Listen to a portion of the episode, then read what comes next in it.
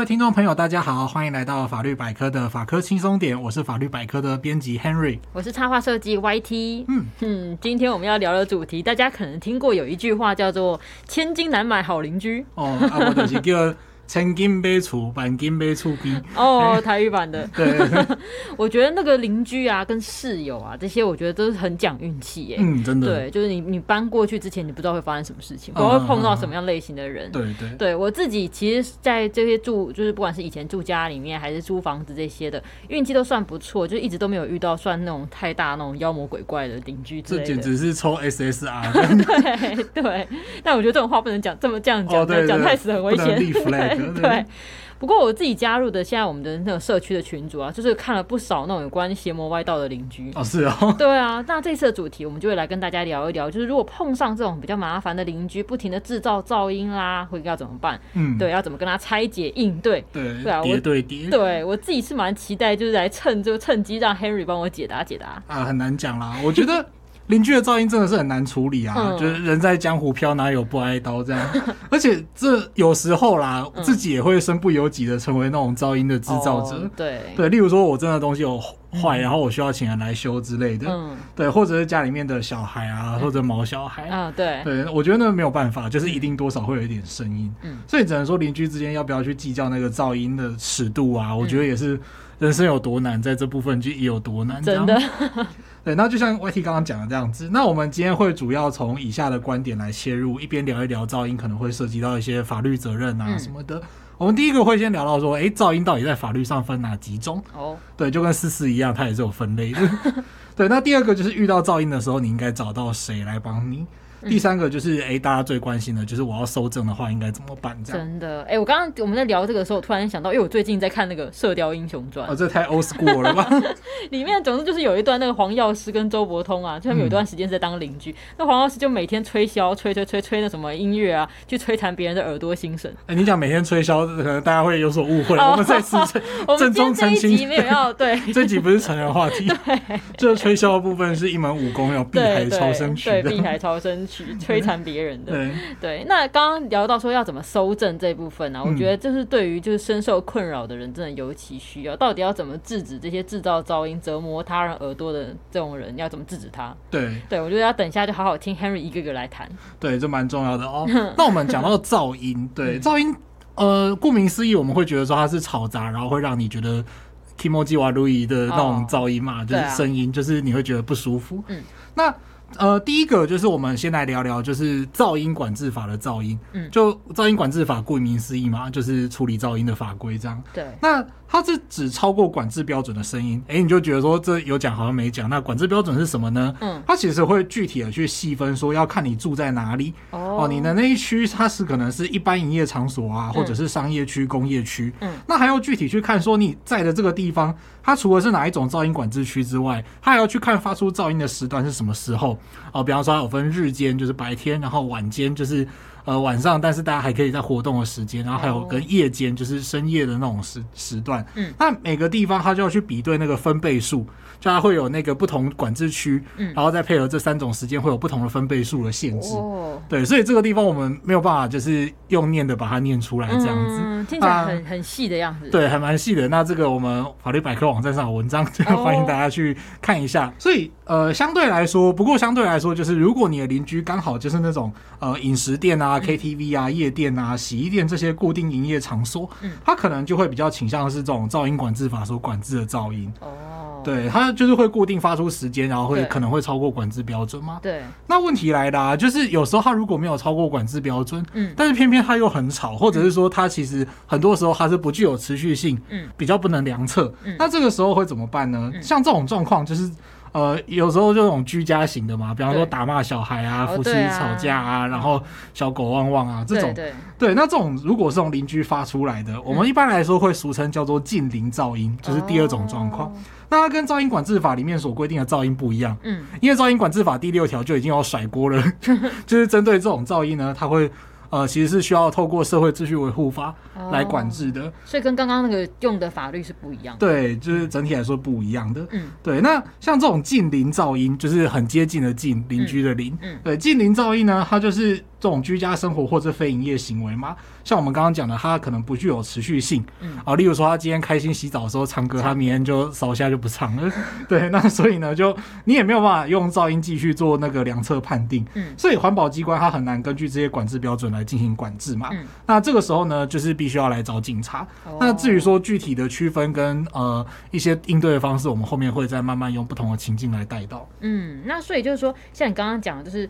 呃，非营业行为啊，可能不是 KTV，不是那种小吃店之类的，它产生的噪音不一定天天发生。嗯、像我们就是这一集要聊的这个邻居噪音，就叫做近邻噪音。对对，所以是用社会秩序维护法这样。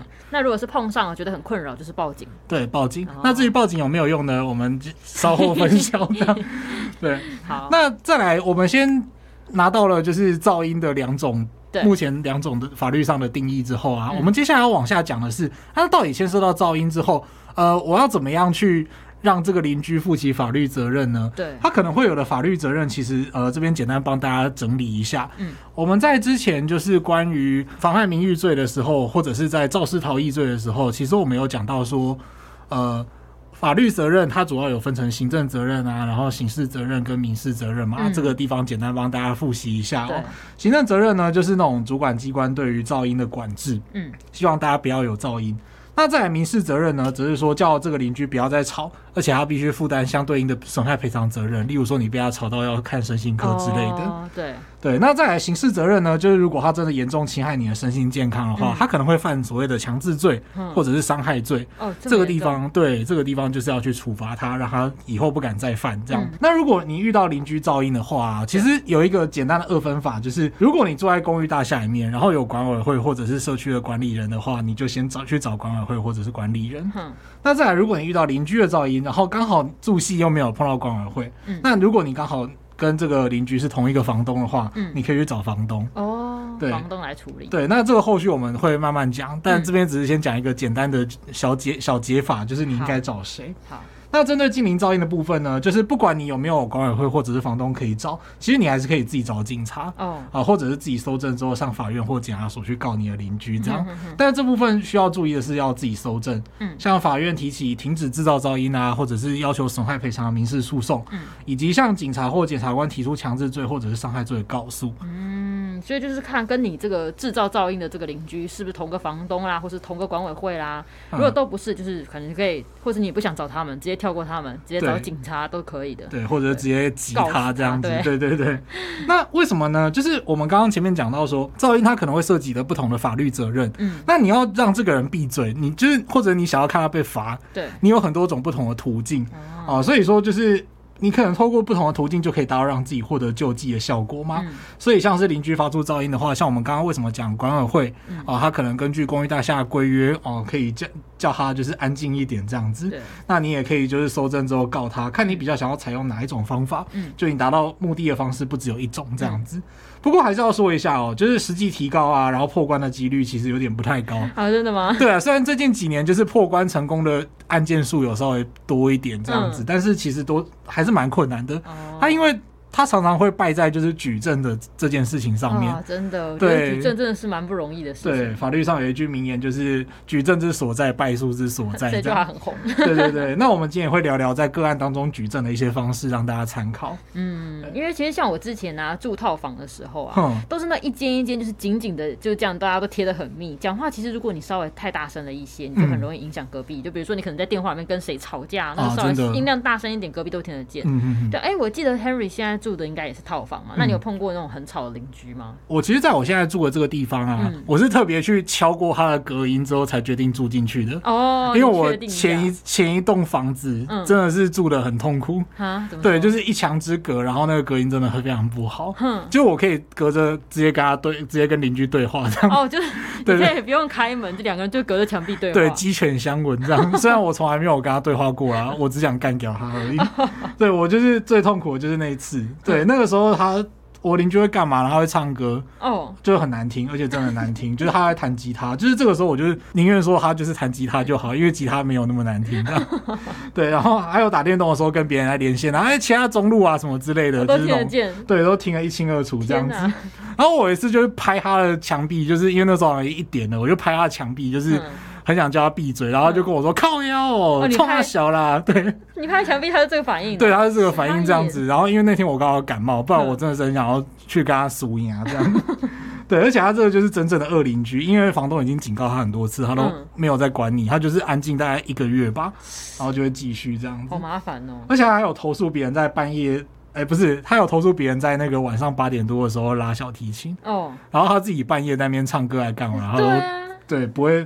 自己不会去检讨这样子，这个人好夸张哦。对，所以我都真的很想去打他，但是我不知道他长什么样子，我很怕打错人，所以就反正呃很想把他踢落山山脚之类的。哦，那时候住半山腰这样子，很想把他就是趁他下去，对，从那个楼梯上踹下去之类的。啊，这个请各位听众朋友不要学，我们放在心里面就好。嗯。哦，那像我之前呢、啊、住套房的时候啊，我觉得自己运气算不错，就是我隔壁的邻居都还算蛮安静的。嗯，对啊，就是之前其实我听网友聊起过啊，就是说什么有人就说什么在套房的晚上在写报告的时候，隔壁邻居就那种恩爱的声音一直传过来干扰，就是气到他就贴那纸条在对方的门上，嗯，就对方收了纸条，隔天还是照样就是都没有在害羞的哦。啊，精力这么旺盛。对对对，结果他就他就觉得很气，他就直接就拿手机录音，然后就跟对方讲，就又再写个纸条跟他跟他讲说我已经录起。起来，你再吵，我就把音档传给房东，这样请房东来处理你。这样，哦，这个好像还还还不错嘛。虽然我是觉得说，哦，这个应该没有什么窃听窃录的问题。顺便提一下，哦，因为他就是没有隐私合理期待嘛。哦，就他明明知道隔音那么差，然后还在那边做。对，因为你第一次已经贴纸条。对对对对。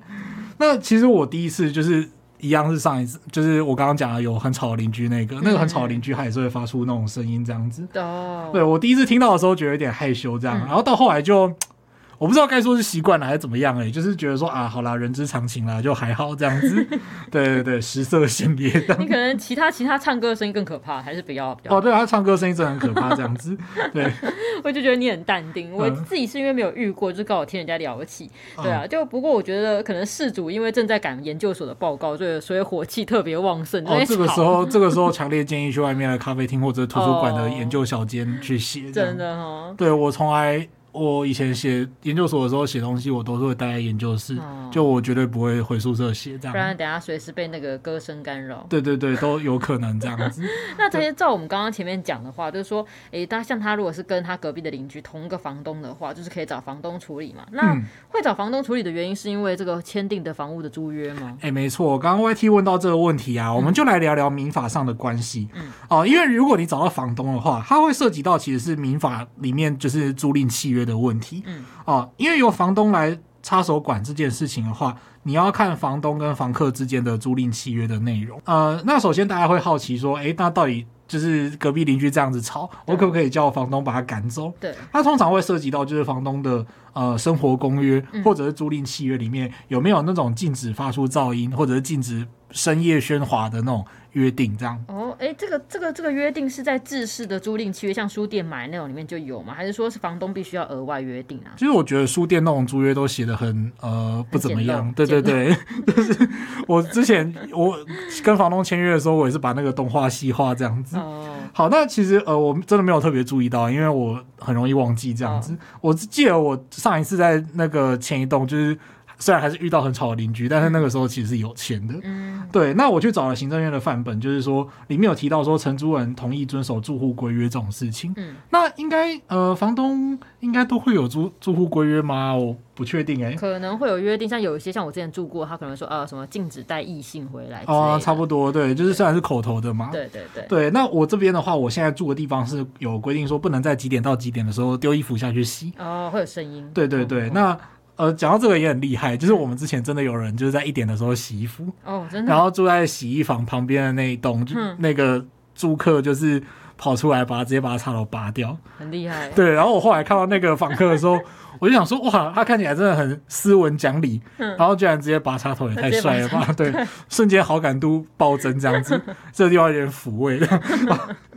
好，那还有就是不准乱丢垃圾，这些都算这样子。那这些约定其实它就约定在租赁契约的一部分。哦，因为我就记得我之前住那个小套房的时候，嗯、没有特别约定一些住户规约，就还好，大家还蛮知道分寸的啊，那很重要。对对，那如果邻居真的违反了这些安静使用房屋的约定，要怎么办呢？嗯、房东这个时候可能去提前终止契约哦。啊，民法上规定就是说，就是如果你们有约好什么约定，然后再违反之后呢，房东他是可以提前终止租约的。嗯，那但是呢，他必须要先阻止违规的房客。嗯，哦，例如说他先用讯息啊、公告啊，甚至寄存证信函的方式，然后要求这个房客不要在深夜的时候吵闹。嗯，对。那如果这个房客不听劝阻，继续违反契约的时候呢，房东就可以终止租约这样子。嗯，对。那呃，就像我们刚刚有讲到纯正信函嘛，就是安全起见，因为就是邮局会留一份。然后双方会有一份这样子，这个时候你要举证比较方便了。嗯，不过我觉得这样听到这边就是说，就关于房客噪音的部分，房东最好在事前真的就要先约定好，嗯、不然到时候可能就是不能以制造噪音的方式来说，哎，你要搬离这里哦。对，对不能用这个理由嘛。对对对。对，那像这种我们刚刚讲到这个出租公居住用的房屋嘛，它有另外的就是租赁住宅市场发展及管理条例，好长啊、呃，就是开始念咒这样子。最近那个呃，邓布利多的电影上映吗？哦、对，对，怪兽与邓布利多是吗？对，对，就是很多 很多咒语，惨了惨了，请哈利哈利波特迷就是不要生气这样。我真的后来就没再追了。好，那就是按照这个条例的规定呢，就是我们刚刚讲到说房客有违约的状况呢，那还是要考量到房客他是居住市场的弱势，他可能就是你把他赶出去，他就没有地方住了。嗯。哦，所以你要在终止前三十天提前通知他这样子。嗯。那像刚刚 YT 问到的问题，就是没有错。就是这个东西最好是事先约定，嗯、啊，不事先约定的话，没有没有办法，你就只能事后再呃，就是请房东再重新跟他签一次，嗯啊，或者呢，就是用你直接自己去告他，就不用透过房东这样子。哎、嗯欸，那为什么会这么说呢？我们来看看，就是呃，没有签生活公约，然后会发生什么事情？嗯，实际上曾经有一个例子啊，就是房东真的装死。哦，对，就是这个被害人，就是这个住户呢，他就觉得他楼上。哦，这个我看这个判决，这个楼上人丁兴旺，他们家有九个人，哦，好多哦。对对对，他楼上邻居有九个人，然后九个人就是很吵嘛，就有小朋友蹦蹦蹦，然后还有高跟鞋扣扣扣这样子。嗯、对，那他向房东反映之后，觉得这个房东都冷处理，就是装死，嗯、他就连房东一起告这样。哦，但是法官认定说，其实，哎，这个原告这个被害人，他并没有说清楚具体的法律依据，他只有说，哎，房东也要负责啊这样子。嗯、但法律上。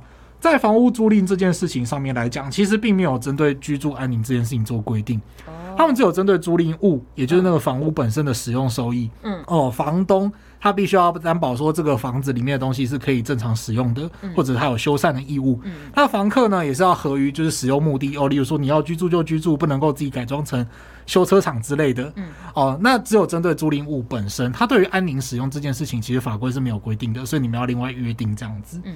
对，所以说最后呢这个被九个人吵了之后呢，这个被害人呢，他的主张还是最后被法院驳回这样子。哦，因为我觉得。也有可以想象说，就是如果当初没有签，就是说这个生活公约的话，嗯、那之后可能那个吵人的房客就是打死不签新约啊，嗯、就是房东在这方面可能我觉得应该是无能为力啊，对啊。哦，但是我觉得房东其实要应该有一点话术啦，就是啊，这个大家都会签啊，什么之类的，去骗他。对对对，这是你的问题啦。对。那按照前面我们聊到的，就是说如果被邻居吵了受不了，像刚刚的情况，就可能房东真的跟他就是没有签到这一部分的这个合约的话，嗯，那我也可以就是不找房东了，直接报警，对吧？哎、欸，对，按照我们一开始讲的。呃，聊到的问题就是说，其实是可以的。嗯，那当然就是房东不管事的话，然后噪音造成你身心的痛苦，你就要自己搜证或者是报警。嗯、那请警察依社会秩序维护法开罚。嗯，那或者你打赢民事诉讼，好不容易就是直接去拼死打赢了民事诉讼之后呢，法官判决说判决会命他就是几点到几点的时候不能发出什么样的声音之类的。哦那像是租那种家庭式的公寓，一整层，就是他可能没有住户规约这种，就是那种老公寓啊，然后每一层都是可能一两户这样子。对、嗯。那因为他可能上下楼层都不属于房东的嘛，我就只租中中间这一层。对。等于就是说，呃，我一直被楼上楼下吵的话，那这样我是不是就是没办法请房东帮忙？因为楼上楼下不属于他，那我可能就直接报警吗？哦，对，这种情况直接报警，因为你的房东就是。像 YT 刚刚问到的这种状况嘛，嗯、就是房东他不可能去管到上下楼的住户这样子。啊、那通常公寓大厦其实都规定就是要管委会或者是管理人，嗯，但是你在实物上就那些老公寓通常都找不到这种人这样子。对对对，那这个时候你还是可以直接去报警。嗯，对。那当然，如果这个时候真的有管委会的话，你可以先找管委会这样子。嗯对，那虽然说噪音管制法跟社会秩序维护法这样规定，但我想很多听众朋友会觉得很怀疑，就是我报警到底有没有什么用？这样，嗯，啊，先声明，我个人言论不代表本台立场，然后我个人言论也不代表就是说民众的立场，就是我们无权代表各位就是听众朋友的心声这样子，但我也没有。没有要去批评，就是警戒这样。嗯，对，希望各位听众朋友谅解。哇，讲好多这样。对啊，你们努力澄清，努力澄清。对，但是因为我自己真的遇过那种报警没什么用的状况。哦。这要回溯到我在台南老家的时候。嗯。啊，不小以前都讲南部老家，今天不小心讲成台南老家了，暴露了 Henry 的就是老巢这样子。老巢。对，然后那个时候邻居就是一个呃，就是有在自己做。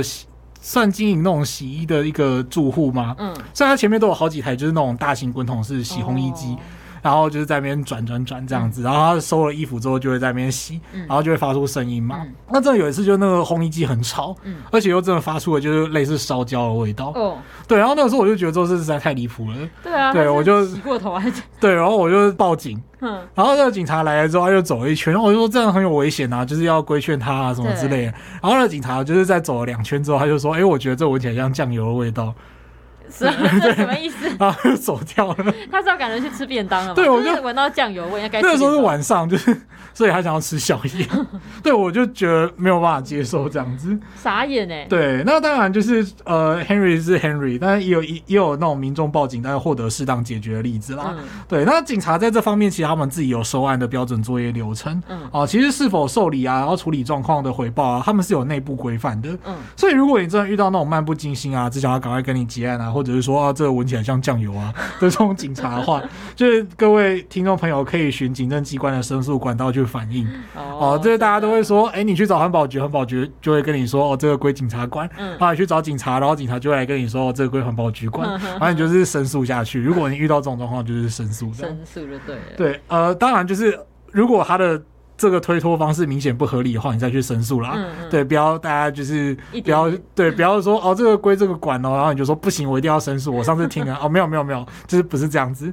我们接下来会。后续会往下说，你什么时候找环保局会比较好？这样好，那就是我也想到说，后来因为我后来从小套房，我就搬到了这刚刚我们讲的那种家庭式的公寓啊。对。然后我住在我家对面那个巷子，那个邻居他是跟我不同栋的。对。但他很喜欢整天开着他的大门，然后然后在家里面唱卡拉 OK，就是门窗全部打开来，让他的声音流出来之类的。然后唱卡拉 OK，假日他在家里面就是唱整天。嗯。对，我就想说。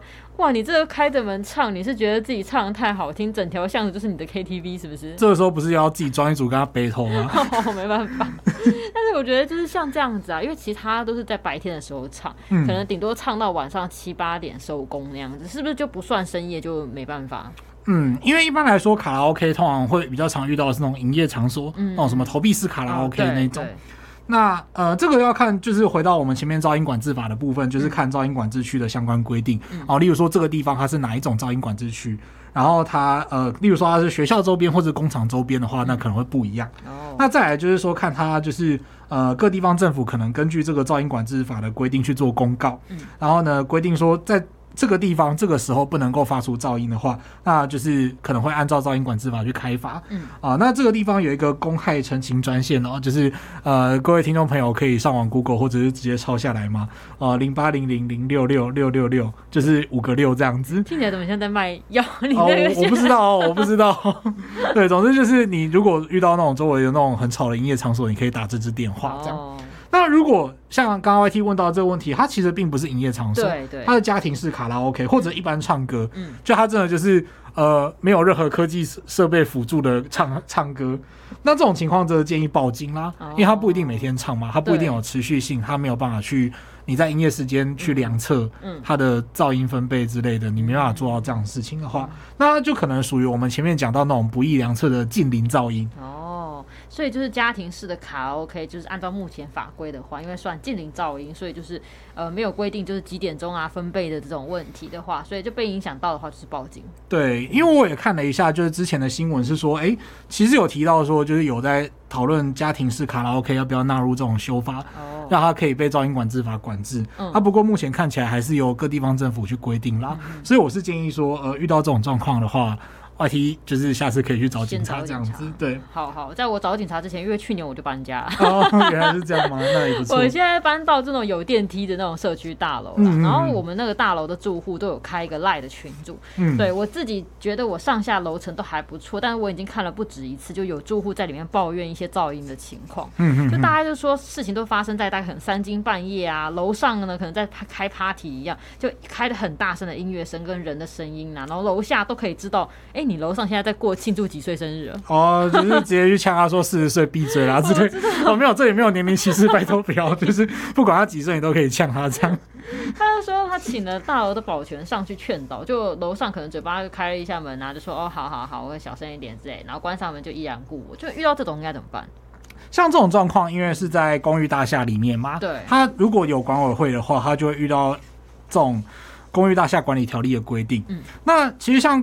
公寓大厦管理条例啊，它遇到像烟味啊，或者是厨余的臭气，这些都是一样的，你就可以请管委会或者是管理负责人出面制止，或者是按照规约来处理。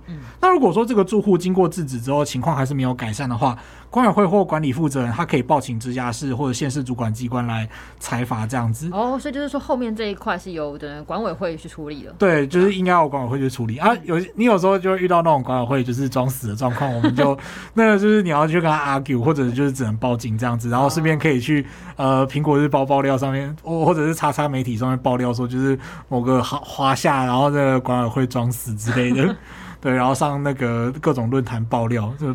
爆料公社之类的，对，那这个是由主管机关、由各地的建管单位啊，就是那种管公寓大厦的地方来处理，他们会对制造噪音的住户呢处以三千到一万五的罚款。嗯，对，那要求改善，而且不改善的话还可以连续处罚。嗯，就是说。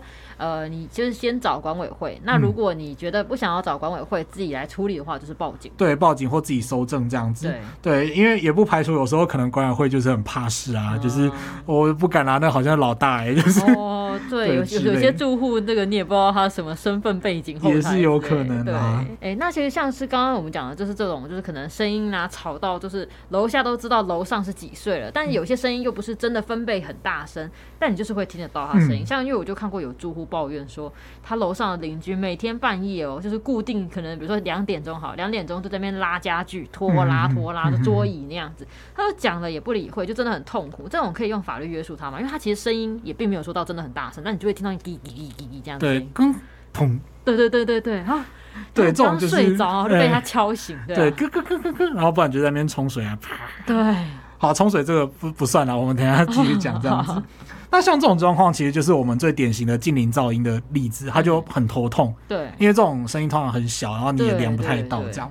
那这个时候当然就是需要报警啊，请警察规劝。嗯、那再来就是屡劝不听的话，你就自己提民收证提民事诉讼。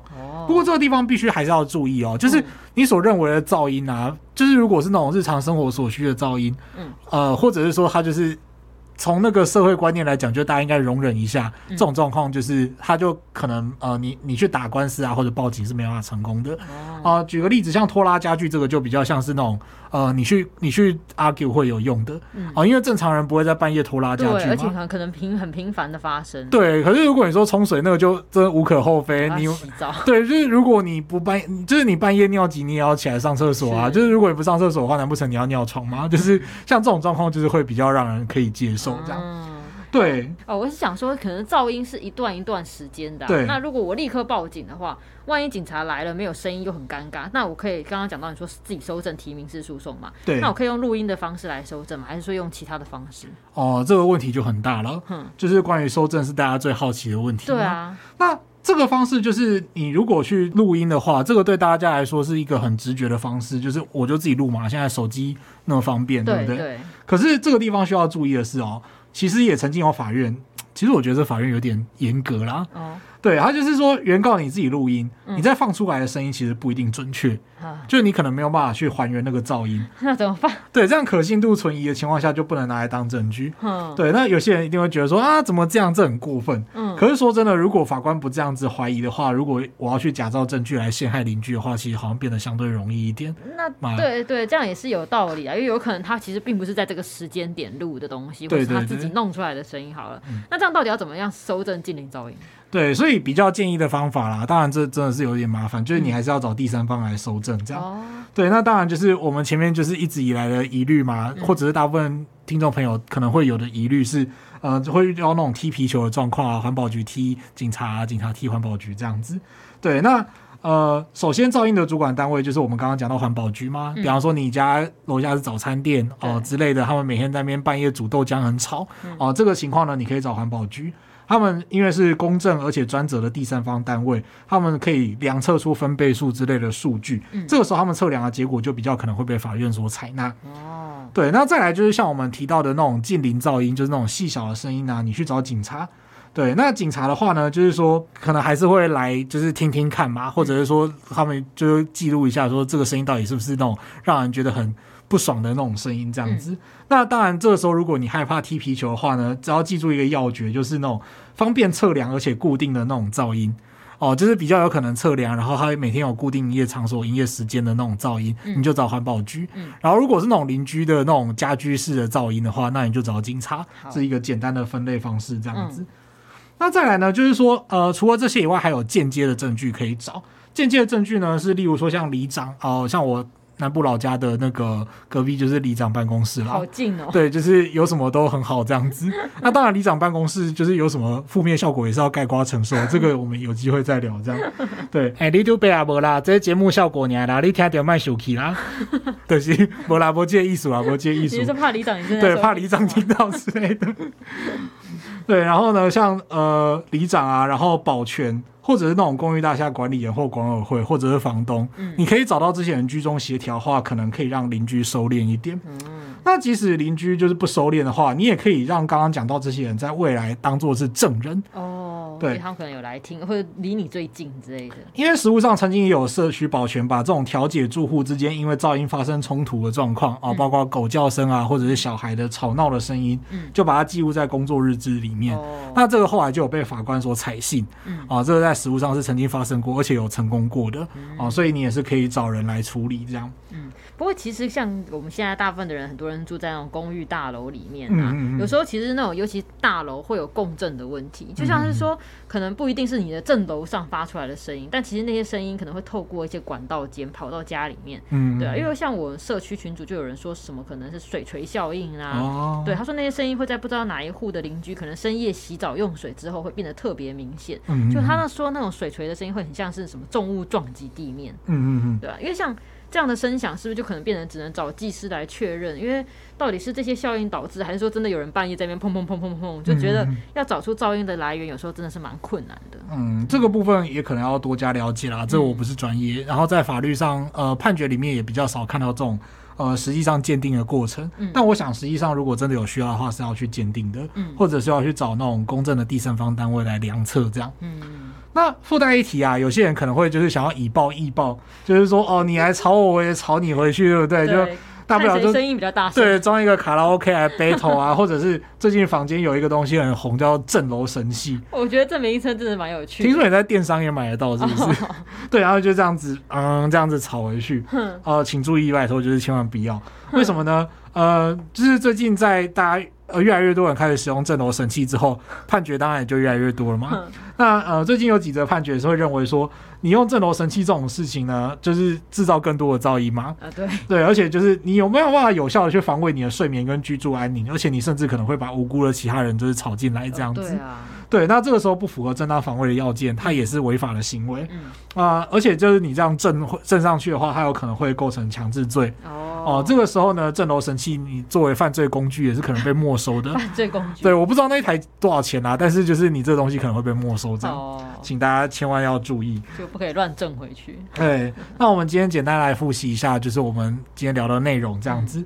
啊，第一个呢，就是噪音分成，就是呃，噪音管制法里面的噪音，然后跟一些比较细小的近邻噪音。嗯。那他们呃，同时呢，除了这个分类之外，噪音本身可能还会有行政责任哦，例如说行政罚锾，然后在民事上的损害赔偿跟就是请他不要再发出噪音。那再来呢，可能就是会有刑法上严重一点的话，会有强制罪或者是伤害罪哦，你让对方需要去看身心科之类的，这会有刑责。那第二个呢，就是说你是刚刚的不同情境哦，还有是你自己住的地方，它的状况可能会需要找不同的机关、不同的人哦，例如说管委会、房东、警察，或者你自己搜证，用不同的方法来捍卫自己的权益。那第三个呢，就是噪音制造噪音的人虽然可耻，嗯、但是如果你想要就是用一些暴力的手法反击回去的话，其实反而会吃上其他的官司。就是建议是不要以牙还牙这样子。嗯，真的，而且刚刚讲可能会把一些其他的人也都卷进去。对对对，哦、听着你们两边这边尬，对，互尬这样。